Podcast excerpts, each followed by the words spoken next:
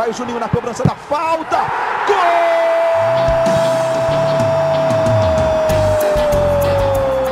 Está entrando no ar o podcast. Sabe de quem? Do Vasco! Do Vascão da Gama, do Gigante da Colina. É o GE Vasco. Fala, torcedor vascaíno! Tá começando o episódio 53 do podcast GE Vasco. Seguimos de quarentena. Eu sou o Luciano Melo, estou aqui na minha casa, recebendo de suas respectivas casas dois setoristas de Vasco da Globo. Como é que você tá, Fred Gomes? Fala, Lulu, tudo bem? Boa tudo tarde e, e é, boa tarde não, né? Podcast pode ser boa noite, bom dia, mas estamos gravando à tarde, né? E uma honra aí participar mais uma vez com essas duas figuraças. Repetindo o trio da semana passada, como é que você está, Hector Verlang? E aí, tudo bem? Tudo tranquilo? Estamos aí, sobrevivendo. A gente falou no último podcast bastante sobre a, a estreia, a estreia, a reestreia, né? a volta do Vasco para o Campeonato Carioca. O jogo seria no domingo contra o Macaé. Nada aconteceu, vocês já certamente acompanharam a confusão que rolou durante os últimos dias. O jogo está marcado agora para o próximo domingo. No fim, a gente vai falar mais, um pouquinho sobre isso. Mas esse podcast trata de fora de campo. É uma coisa que a gente já queria fazer há algum tempo. E está esquentando a eleição do Vasco. Né? A gente vai falar bastante disso até novembro, claro, nesse podcast aqui. Mas a, acho que a principal dúvida do momento e a principal, o principal desejo da torcida do Vasco em geral é a questão das eleições diretas. Hector, o que tem rolado muito nos últimos dias é a questão da lista o, o Campelo apresentou com, faltando vários dados, e aí o presidente do Conselho Deliberativo e o, e o presidente do Conselho Fiscal entraram na Justiça. A Justiça deu uma liminar, dando cinco dias para o Campelo entregar a lista com todos os dados. E nessa, hoje, que a gente está gravando, nessa quarta, ele disse que vai entregar. Como, em que pé está essa confusão? Explica para a gente, por favor, Hector. Então, esse é um tema que, ao mesmo tempo que é muito, gera muita, muito interesse da torcida, porque trata de uma reivindicação que é o voto direto que existe há muito tempo, é, ele é muito complexo, é, mas tu teve muita sabedoria ao, ao, introduzir o assunto, resumiu muito bem. O que está é esse, é, ainda está no prazo dos cinco dias para o presidente Campelo entregar a lista de sócios completa, com todos os dados, né, em especial o CPF, que é pelo CPF que se consegue é, é, fazer a consulta correta no sistema do Vasco, e os comprovantes de pagamento, que é a partir daí que se sabe se o sócio está com condições de voto ou não, é, a justiça nessa ação que foi feita aí pelo, pelos dois presidentes, dos, dois dos cinco presidentes de poderes do Vasco. Sim. Então o prazo está correndo, ele prometeu entregar e tem que ver se ele realmente vai, vai fazer essa entrega. Eu acredito que sim, porque tem uma decisão judicial e ele já comentou em cima dessa decisão. E a partir daí que a gente vai é, realmente ter um, um panorama do que, que vai acontecer. É, eu acho muito prematuro fazer qualquer tipo de, de previsão, qualquer tipo de é, análise, porque é, certamente essa lista vai trazer novas divergências. É, por que, que, essa lista é importante? Porque houve um processo de, de anistia feito uh, na administração Campelo. Para o primeiro ano, Existem, de 2018. Exatamente. É, e a partir dali é, se gerou muita dúvida em muitas pessoas no Vasco de que uh, foi dada de maneira irregular essa anistia. Então, certamente nomes vão ser contestados, né, esse, essas pessoas vão ter o prazo regimental para apresentar a sua defesa, e a partir daí elas podem perder o direito a voto. Então, é algo que é, pode ter até novas ações na justiça, é isso que eu estou querendo dizer. É, e aí fica completamente é, prematuro prever qualquer coisa.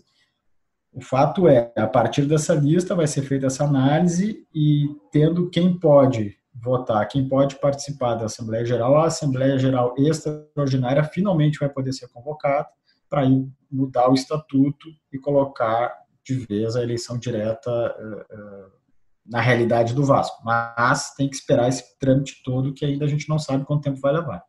Fred, eu estou lendo aqui a entrevista que o Campelo deu nessa quarta para a Rádio Globo, a gente publicou no Globoesporte.com também.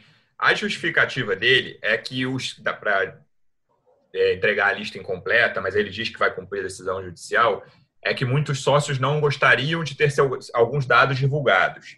Então ele fala que alguns sócios não queriam CPF e tal, mas ele, ele, ele, aspas do Campelo, vários sócios não gostariam de ter seus dados expostos. Mas como se costuma dizer, decisão judicial se cumpre e não se questiona. O pendrive será entregue amanhã ou depois, quinta ou sexta, que sexta era o prazo dado pela desembargadora que deu a, o parecer no domingo e, e, eram cinco dias e vai até sexta. Ao que tudo indica, pelo menos, essa lista vai ser entregue, acreditando nas palavras do Campelo para a Rádio Globo. E aí, Fred, o próximo passo é, o Hector já falou um pouco sobre isso. A Assembleia Geral Extraordinária vai ser convocada e tem uma segunda questão aí que a gente já fez uma matéria sobre isso grande também, acho que foi até o Hector que fez, que é, tem dois pedidos de Assembleia Geral Extraordinária. A Assembleia Geral Extraordinária pode votar duas coisas diferentes ou não, ou pode votar uma só. Uma é a reforma do Estatuto, que já foi aprovada pelo Conselho Deliberativo, na Lagoa, no início do ano, precisa ser ratificada. E outra é a que talvez a mais polêmica, polêmica dentro do Vasco, né, que é, me parece, aqui falando de orelhada, que fora do clube, pelos torcedores, é uma coisa que tem uma aprovação grande, que é nova, o movimento Nova Resposta Histórica que recolheu assinaturas para mudar pelo, pelo Código Civil, não, não é mudar todo o estatuto, é só colocar a eleição direta como, um, enfim, uma, nova, uma novidade no Vasco, que era indireta até a última eleição. E esse, esse, esse mesmo grupo, né, Fred, você publicou uma matéria nessa quarta, agora começou um abaixo assinado para tentar, de alguma forma, pressionar esses presidentes de poderes a botar isso em voga na, na Assembleia Geral Extraordinária.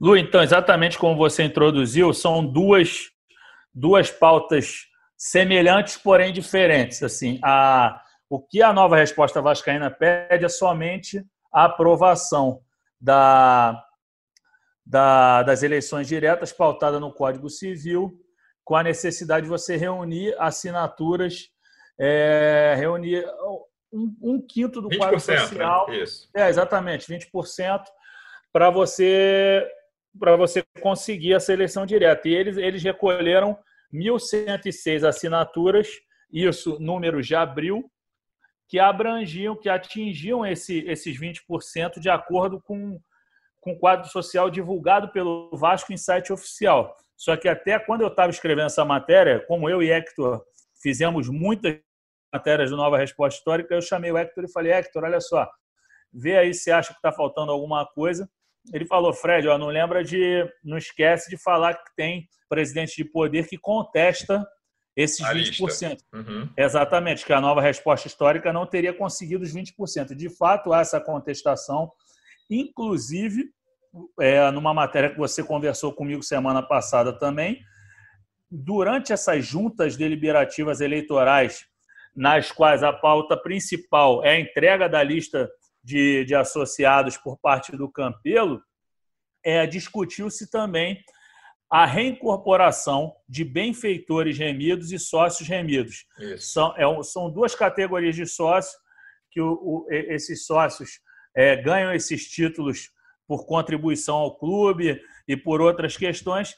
E com a incorporação dessas duas categorias de sócios que estavam suspensos por não fazerem, por, por não terem feito o recadastramento, e isso implicou numa suspensão de seis meses, o quadro social do Vasco cresce substancialmente. E, e aí, aí, deixa de ter 20%, né? Deixa de ter os 20%. Então, não é nada fácil essa questão da, dessas assembleias gerais que vem para por aí, a Assembleia Geral Extraordinária, a Assembleia Geral, para referendar tanto a mudança estatutária, a reforma estatutária, quanto às eleições diretas. Lembrando que um está ligado ao outro, mas tem essa diferenciação que você citou também. É, é por isso essa... que essa é por isso que a, que a entrega da lista por parte do Campelo é tão importante, porque é a partir daí que as coisas vão ficar mais claras, é a partir daí que a gente vai saber qual o caminho que o, que o Vasco vai tomar. É, hoje, dia 24 de junho, a gente não sabe nada, não sabe nem se realmente vai ter a eleição direta. Ela existe o risco embora todas as pessoas que estejam envolvidas digam que, que ele é pequeno, mas existe o risco dela não sair. Não tem essa garantia de que vai acontecer, porque é muito provável que depois da lista tenha outros, outras ações na justiça contestando uh, a própria lista. Tem uma coisa que é, acho bem importante nisso aí, do que você falou, Hector, que é do jeito como a coisa andou no Vasco nos últimos anos, ninguém de dentro vai falar abertamente eu sou contra as eleições diretas. Né? A gente não pegou essa frase de ninguém no último ano. Acho que a última vez que alguém falou isso foi logo depois da eleição do Campelo, daquela vitória da forma como foi feita. Ainda havia muitas dúvidas e tal. Mas de 2019 para cá, ninguém com poder no Vasco fala abertamente eu sou contra as eleições diretas.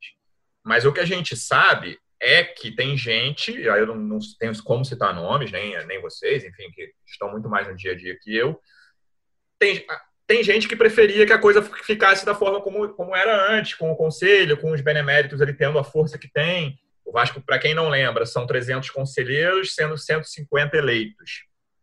Desses 150, a chapa vencedora bota 120, a segunda colocada bota 30, e os outros 150 são os beneméritos. A eleição do Vasco hoje é assim.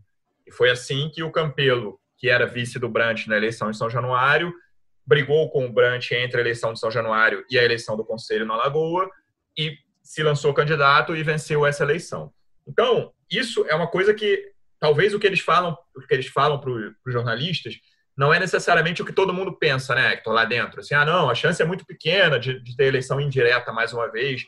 Existe a chance, e aí eu tô, é um palpite meu, não tenho essa informação, de que pessoas de dentro não tenham tanto interesse assim na eleição direta no momento. É que isso é, mexe em muita coisa. Ó. É, um ponto é o interesse é, político, outro uhum. ponto é o interesse eleitoral. O que eu quero dizer com isso? É, politicamente, todo mundo é a favor da eleição direta. Porque ela Sim. realmente é o melhor método. E é uma demanda dos torcedores. Né? É, e está na lei, né? Está uhum. na lei, está no Código Civil, sabe? É... Outra coisa é o interesse eleitoral. Se a eleição, se mudar a maneira de eleger o presidente do Vasco, alguns candidatos têm mais chances e outros passam a ter menos. Isso. Se mantiver o processo eleitoral, esse cenário muda. Né? É, eu também não tenho condições de dizer, ah, fulano é contra. É, porque, claro. embora a gente, a gente saiba que é, algumas pessoas pensem um pouco diferente essa situação, seria leviano da minha parte apontar, porque eu não tenho segurança nessa, claro. afirmação. Sim. Mas realmente, é, é, por isso que eu fiz essa diferenciação. Existe o interesse político e existe o interesse eleitoral. É, então, é, é, importante o sócio, o torcedor, nós, jornalistas, sempre é, é, estarmos atentos a esse assunto, porque todo dia tem uma novidade, e uma novi um pequeno detalhe pode mudar todo o processo. Mas sim, é, respondendo à tua pergunta de maneira objetiva, sim, existe esse pensamento é, é, de que, ah, se, vou dizer da seguinte forma, ah, se não for uh, da forma direta, não vai ser tão ruim assim. Vou colocar dessa maneira. Uhum. O Fred, essa a matéria que você publicou hoje do abaixo assinado, eu acho, eu acho curiosa é, é, para nossa observação assim que o Vasco é um clube não é o único, né? Há outros assim no Brasil que muitas vezes se fecha ali e a, o que é a opinião pública ou esse tipo de pressão externa como o abaixo assinado não costuma funcionar no Vasco. Eu nem estou defendendo que a, a, pressão externa deva funcionar sempre, não. Acho que em alguns casos ela é útil, em outros não. Mas a, a própria eleição do Campelo em, na eleição da Lagoa, no Conselho, foi um caso claro, assim, né? Ah, naqueles mês ali, de, desde que ficou claro que o Eurico não ia ganhar na justiça a, a inclusão da urna 7 e o, e o Júlio Brandt ganharia a eleição em São Januário, como ganhou no fim, até o dia da eleição na Lagoa, comece, começou a ter muito burburinho, que acabou se, se consolidando só na véspera da eleição da Lagoa, quando o Campelo publica aquele vídeo rachando com o Brandt. E aí teve torcedor que ficou assim, até uma quantidade razoável, que foi para a sede náutica do Vasco na Lagoa e tal. E esse tipo de pressão no Vasco não costuma funcionar, né? Assim, acho que as pessoas têm que lutar pelos direitos dela. O pessoal que fez a, a nova resposta histórica está interessado, está querendo que isso seja colocado para frente. mas o Vasco muitas vezes é fechado para esse tipo de coisa.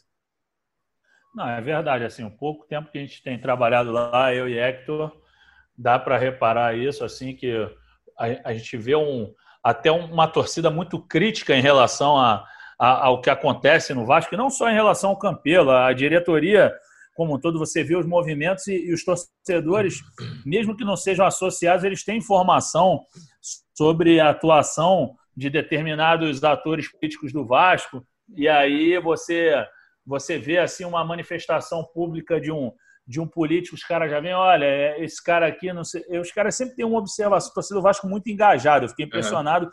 como conhece, como está inteirada sobre a política e sobre o funcionamento do clube, mas ao mesmo tempo não tem poder tanto de voz dentro do clube diante desse fechamento que você citou. Acaba que fica que a torcida tem o poder, sim, na arquibancada, nas manifestações, na associação em massa e tudo mais, mas na inserção dentro de São Januário, a penetração dela como sócia, contribuinte e tudo mais, participante da vida ativa do clube em, em termos políticos é bem mais reduzida. É, Hector, uma curiosidade que eu tenho que é pouco falada, eu acho que é pouco falada porque não foi decidida ainda e acho que a gente não tem a resposta, mas eu queria te perguntar. Lá vem uma perguntinha. Não, é uma coisa simples, mas que eu acho que você não tem a resposta. A gente sabe, e pelo que você ouve lá, se o Alexandre Campelo vai ser candidato à reeleição? É, a gente come, começou a fazer a cobertura do Vasco, Fred, eu e também tem o Marcelo Baltar, em janeiro desse ano. É, nós estamos em junho. Uhum. É, eu acho que eu tive a oportunidade de, de, falar com o presidente Campelo sobre esse assunto uma única vez. Uhum. Eu acho que o Fred também, uma única vez. Sim. Não sei se eu estou equivocado. Não, eu sim, com certeza. É, e na época, foi, faz bastante tempo disso. Foi no início do ano, né? Foi no início do ano. Eu não consigo eu me lembrar, um, eu não consigo me lembrar um mês, mas assim, eu, eu diria que foi antes de março. Não, mas eu acho que nós dois fomos em fevereiro. Foi janeiro, fevereiro, foi. é. Foi janeiro, fevereiro. É, foi no início. Naquela época, a resposta dele uh, sempre foi de não ter tomado a decisão. É, eu acho, nós estamos em junho, eu acho que ele realmente ainda não tomou essa decisão. Uhum. Eu acho que ele só vai tomar essa decisão quando ele souber exatamente como que vai ser o processo eleitoral. Se vai ser da maneira que, que historicamente é no Vasco, ou se realmente vai ter eleição direta. É, e acho que isso vai é, interferir também na decisão de outros é, é pré-candidatos, inclusive já anunciaram que vão ser, e daqui a pouco o, a, a, maneira que vai transcorrer a eleição fazer eles mudarem de, de, ideia, porque, enfim, pode ter uma aliança, alguma coisa nesse gênero. É, então, assim, tem razão, não sei te responder essa pergunta. Estou falando, sei lá, um, dois minutos, tentando te enrolar para ver se tu gosta da resposta, mas é, não sei, não sei te responder. Enfim, se eu fosse fazer uma aposta, se eu fosse fazer uma aposta, eu apostaria de que ele não vai se candidatar. Eu também. É, a minha aposta. Mas, é, mas, é, enfim, é uma aposta. Não sei. Não sei. Tem muito tempo ainda. Muito eu acho que tem dois fatores decisivos. Não sei se vocês concordam comigo. Um é a, a forma como vai ser feita a eleição. E na minha cabeça, eu não estou falando nada extraordinário, tenho certeza de que o Campelo na Sabe. sinceridade, vai confirmar que ele tem mais chance na eleição indireta do que na eleição direta. E o segundo ponto, mas que não, não dá para esperar muito, até porque o brasileiro vai ter pouca coisa, é o, é o futebol, né? Como vai estar o time. Então, mas ele tá. É, esse, esse prazo do futebol vai ficar mas será cada vez mais estreito. Futebol? Oi? Será que a gente vai ter futebol? Eu acho que vai ter aí, assim. Acho que o brasileiro começa em agosto, palpite total. E eu tenho dúvida de Sul-Americana, que eu não sei se vai voltar, não. Libertadores Sul-Americana, eu acho que vão demorar. E talvez o Vasco, enfim, não sei. Qualquer coisa é precipitada. Mas eu, na minha cabeça, acho que a gente tem informação hoje, o brasileiro começa no fim de agosto. Pode, pode tudo, claro que com a pandemia tudo pode mudar. Mas mesmo assim, do fim de agosto até a primeira quinzena de novembro, que é a eleição do Vasco, tem muito pouco tempo, né? Então, não tem nenhum, talvez tenha um turno de brasileiro, vai lá, que vai estar tudo concentrado para isso.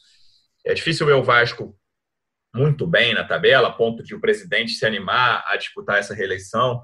Então, a eleição, a eleição sendo direta, eu tô, por que, que eu falei que o campeão tem mais chance de indireta? Porque ele sabe disso, ele tem bastante rejeição entre os sócios do Vasco e tem menos rejeição entre os conselheiros. Por tudo que aconteceu, pela forma como foi feita a eleição, enfim, pelo, pelos próprios resultados do Vasco dentro de campo também. O Vasco lutou contra o rebaixamento até o último minuto em 2018, conseguiu respirar em 2019 depois de um início muito ruim de brasileiro também. E ele próprio sabe disso. O que a gente tem de confirmação de candidato até agora, Fred, me lembra aí que já tem bastante gente. É o, o Levenciano, né, que teve até a história do Yayat Rei, depois deu para trás, mas que é candidato o Fred, Fred Lopes, Lopes, o Luiz Manuel Fernandes, que foi. O, o, Fred já foi vice de futebol no início da própria gestão Campelo. Saiu em maio de 2018. É, o Luiz Manuel Fernandes, que foi presidente do Conselho Deliberativo na, no último mandato do Eurico, era o presidente do Conselho na, ali até no, no, no meio da polêmica que gerou a eleição do Campelo. Então, eu lembro que ele deu uma coletiva na, na sede náutica uma semana antes da eleição dos, do, dos conselhos e fazendo críticas. Ele foi um, um presidente de conselho que, no fim, assumiu uma faceta muito política, que ele fazia fortes críticas ao Júlio Brandt, que tinha ganhado a eleição em São Januário, dizendo que sentou na cadeira antes, falou algumas coisas que não podia ter falado, enfim. E aí tem umas coisas meio quase folclóricas, né? Augusto Ariston, não é isso, Fred? É, tem Augusto Ariston, a gente tem que marcar a entrevista com ele também, porque a gente entrevistou... Não é, não é Ayrton? É Ariston, Ariston. Primeiro ah, nome? Estou confundindo. É, o segundo é Ariston, com certeza. O, terceiro, o primeiro tenho quase certeza que é Augusto. Augusto, Augusto, Augusto Não Ariston. me confundi, desculpa. É, ex-deputado do PMDB. E o benemérito Nelson Medrado Dias também, ele anunciou Verdade. via Instagram Entendeu? São esses os cinco até agora, cinco, né, que contamos, Isso. né? A gente Ed tem Lopes, Levenciano, Luiz Manuel Fernandes Medrado e Ariston. A gente tem duas correntes que ainda não anunciaram. Uma é a mais Vasco, que é a o união de, algum, de alguns grupos políticos e, ao que tudo indica, eles estão esperando o Jorge Salgado se decidir, né, se vai ser é, candidato. E, e se não for o Jorge Salgado, vai ser o Vitor Roma. Vitor Roma. E tem é, a sempre... é do Adriano Mendes essa, tá? É do, Isso, do que foi que foi é, um dos responsáveis pela, forte, pelo lado financeiro do, do, da gestão Campelo nos dois primeiros anos. Ele saiu do Vasco em janeiro desse ano. E a outra Isso. corrente é sempre Vasco, né? Que ao que tudo indica deve ser o Júlio Brandt mais uma vez, mas ainda não foi anunciado oficialmente. Ele deve ser um dos candidatos com mais chances por ter vencido a última eleição entre os sócios, mas ainda não se lançou oficialmente, né? É, a grande verdade, Lu, é que no final isso vai afunilar, entendeu? Não, a gente não vai ter tanto candidato assim. Sim, Obviamente, a gente falou aqui sete possíveis candidatos. É, sem, sem contar como. o Campelo podendo ser. Né? Sem contar é. o Campelo, podendo chegar a oito. Exatamente, Hector. Assim, e, e a eleição direta sendo referendada, a questão da formação de chapa, dessa vez, ela é mais complexa. O cara tem que estar com com os conselheiros, os 150 definidos e mais os suplentes, é, um pouco antes da finalização do pleito. Se eu não me engano, um mês antes, agora estou tentando lembrar se é um mês antes que ele tem que estar com a chapa pronta. Para todo mundo conseguir formar uma chapa com mais de 150 pessoas, você com sete candidatos, por mais que o quadro social do Vasco possa vir a crescer com a inserção desses benfeitores remidos e dos remidos, é muito complexo. Acho que ninguém vai querer é, fragmentar tanto essa eleição, por mais que a política do Vasco seja super fragmentada. Eu acho que vão rolar composições até o final. Acho que ali para outubro já vai ter gente tirando ah, o, o, caminho, o carrinho né, da história aí. Então, acho que, que com o tempo isso aí vai, vai diminuir. Eu acho que vai acabar terminando em três, quatro, quatro candidatos no máximo, mas eu chuto em três, mas é chute, né? Eu acho que termina em três. É, a última eleição foi assim, a própria União Brand Campelo, que depois deu no que deu, foi feita dez, dez dias antes da eleição só, da eleição de São Januário, né? Que foi o Campelo era candidato, o Brand também, e eles se uniram dez dias antes da eleição. Então, até o início de novembro mesmo, muita coisa vai acontecer. Hector, uma coisa, a gente até passou um pouco disso, mas a última pergunta que eu vou fazer de política. Ao que você, pelo que você conversa com as pessoas e tal, é uma, é uma sensação que eu tenho, eu quero saber se você concorda a Assembleia Geral Extraordinária tem mais chance de votar só a reforma do Estatuto do que a reforma do Estatuto e a nova resposta histórica? Olha, é difícil. Eu estou fugindo das tuas perguntas hoje. É, estou percebendo. É. Eu acredito, pelo que ouço, de que vai haver uma é, composição, um tipo de acordo para votar só a reforma do Estatuto. Uhum. É, por quê? Porque na reforma do Estatuto já tem o pedido da nova tá resposta incluso. histórica, já está incluso. E, e foi feito um, um, um trabalho de, de, análise do estatuto com uma comissão. Isso foi um grande trabalho feito no Conselho Deliberativo, com as suas polêmicas, com as suas é, divergências, mas foi feito e está lá. Então eu, então eu, acho que não vai, não vão querer correr o risco de botar esse trabalho é, é, fora. Então eu acredito que vai ser feito alguma algum acordo ou daqui a pouco vão chegar à conclusão de que as assinaturas do novo resposta histórica não atingiram o número que tem que atingir. Uhum. E vão votar a reforma do estatuto. Mas esse é um tema que ainda não teve uma deliberação oficial por parte do, do, do Mussa, que é o presidente da Assembleia Geral do Vasco. Fred, você fez algum sinal ali quando eu estava perguntando para o Hector? Você queria falar ou não? Não, não, eu, eu na verdade eu estava concordando com ele. Eu estava assim, uhum. aí quando eu vi eu já, já baixei. Assim era com a mão esticada para quem não está vendo, que todos vocês que só estão ouvindo. Ah, é? Desculpa, é verdade. não, eu fui sinalizar para concordar com o Hector, na verdade. Hector, bom, indo para dentro do campo, vou falar com o Fred, que o Hector está falando muito hoje. Fred, voltando para dentro do campo, esteve uma semana bem confusa, né? Dentro barra fora de campo. O Vasco ia estrear no domingo, ia reestrear, falei, segunda vez que eu falo estrear, ia voltar ao Carioca contra o Macaé, na estreia, sim, do Ramon como técnico do Vasco. No, no sábado à noite, o sábado à tarde, o prefeito Marcelo Crivella assinou um decreto, publicou um decreto que proibia jogos na capital até quinta-feira no mesmo sábado, o Crivella diz que não, que o Vasco pode jogar, que era só para Fluminense e Botafogo. E aí. Foi, foi animado o negócio. Foi. Já à noite, chegaram a cogitar botar o jogo em Saquarema no próprio domingo. Já à noite, a federação anunciou que o jogo seria na quarta, hoje, quando estamos gravando. Depois, a federação passou, falou que a rodada inteira seria sexta e sábado. Finalmente, na terça, ontem, a federação anunciou o jogo próximo domingo, às 16 horas. O que a gente, a gente não sabe ainda se o Ramon muda o time ou se era mais ou menos aquilo que ele estava pensando com o Felipe Bastos, Bruno César, né, Fred? Imagino que não mude é, muito. Eu, eu não acredito que mude, não, pelo seguinte: é, na zaga, o Erley não vinha treinando porque ele estava fazendo reforço muscular. É. é. o Ricardo Graça, não tem erro. É, os laterais são os mesmos, é, os mesmos Henrique e, e Pikachu. O goleiro é o Miguel, agora de Fernando Miguel de contrato renovado. Castan titularíssimo. Aí no meio-campo, o Raul não vinha treinando. O Felipe Bastos a gente viu aí. Óbvio que a gente não sabe como é que está a condição dele em campo, mas o cara estava treinando todo dia, era um dos que mais postava foto, é, imagem treinando juntamente com o Castan. Tá inteiro. Guarim tá fora, que era titular, provavelmente titular absoluto aí.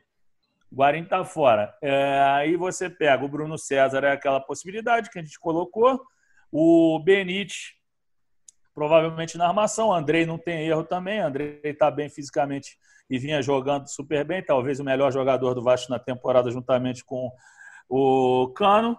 E na frente o Thales e o Cano com opção para o Vinícius. Eu acho que assim, não tem muita dúvida, não, sinceramente. E acho que, que se não acontecer nada, se nenhum jogador apresentar lesão, porque falou-se muito em jogadores sentindo essa volta, né? Acho que vai ser isso mesmo. Boa. Pra, vou encerrar com uma pergunta para cada um. Tivesse que apostar, já o Hector, vou começar com o Hector, porque ele fugiu de muita pergunta minha hoje. Se você tivesse que fazer uma aposta, a eleição do Vasco vai ser direta ou indireta em 2020? Para os dois? Pô, é, mas primeiro o Hector, primeiro Hector. Tu não, quer, tu não quer saber mais nada, né? Os números da Mega Sena, a cura do coronavírus, não tá querendo. Não, eu fiz só essa pergunta mesmo. Cura do corona, eu acho que eu posso perguntar para pessoas mais capacitadas nessa área. Meu Deus, aí bem, foi demais. Eu, bem, por mais que você bem. tenha falado nessa área, esse pessoas mais capacitadas mexeu com o meu brilho de você falar assim com o meu amigo. Inclusive, você reclamou que ele vinha falando muito, ele fale bastante, que é uma honra. É, e o Hector trouxe o Fred para defender. Não, Hector, só para deixar claro, você é extremamente capacitado no jornalismo, mas acho que não é a melhor pessoa para responder sobre a cura do coronavírus. Mas responde melhor que muita gente aí. Eu aposto que a eleição vai ser direta. E você, Fred, fala aí. Direta, Hector, que você falou? Direta, direta. Eu também acho que vai ser direta. Acho que por mais que tenha é, figura política, figura importante, interessada na eleição indireta, acho que, que a vontade aí do torcedor, por mais que você tenha citado que na maioria das vezes ela não prevalece, dessa vez eu acho que vai prevalecer o sócio. Acho que moralmente seria uma resposta é, assim necessária, principalmente diante do que rolou na última eleição. É, eu, eu tenho muitas que... dúvidas, mas eu tendo a concordar com vocês também. Mas acho que vai ser um processo é. acidentado até lá. Sim, vai. concordo, concordo. Mas é vai. é que o, o, a minha aposta tem o seguinte pensamento: se não for direta, todas essas pessoas que estão envolvidas no processo é, tem, não tem mais futuro político no Vasco, porque é, vai ser uma, uma coisa que o sócio, o torcedor não vai esquecer e não vai perdoar. Bem, então, bem colocado. Tô puxando seu saco que... agora, fiquei consciência pesada, Hector. É. tá vendo como ele é? Brincadeira, né? então é isso. Fred, queria te agradecer mais uma vez. Semana que vem a gente volta provavelmente para falar de futebol, se o jogo não for adiado de novo. A gente volta para falar de um ou dos dois jogos. Provavelmente a gente volta na quinta, que a gente já fala da situação do Vasco toda, que o Vasco joga domingo e quarta. Na quinta a gente volta. Obrigado pela presença mais uma vez, amigo. Aquele abraço. Espero que sim, Lulu. Como falei contigo no WhatsApp mais cedo, não não estudei direito, não não penso em cursar direito, porque a gente só tem falado de área jurídica. Eu, Hector e Baltar, a gente toda hora é, pega é, documento daqui, documento de lá. A gente quer falar um pouquinho de bola. É importante, é um clube é, muito plural politicamente fragmentado, mas futebol é bom e a gente gosta. Então, torcendo para poder falar de futebol, não nesse momento, né, também que não estava com nenhuma pressa pela volta do futebol, mas já que vai voltar e a gente gosta, vamos falar semana que vem. E é isso aí. Um grande abraço, grande abraço para o Hector também. É isso, Hector, jornalista extremamente capacitado. Um abraço, amigo. o, ano, o ano ficou com peso na consciência, é. cara. Jesus. Valeu, foi, foi bacana, apesar das brincadeiras. Aí a gente só brinca com quem, com quem gosta. Então tá tudo certo. Valeu, até a próxima. Esperamos que na semana que vem a gente tenha outros assuntos para conversar. Valeu. Valeu, pessoal. Aquele abraço. Obrigado pela audiência. Até semana que vem.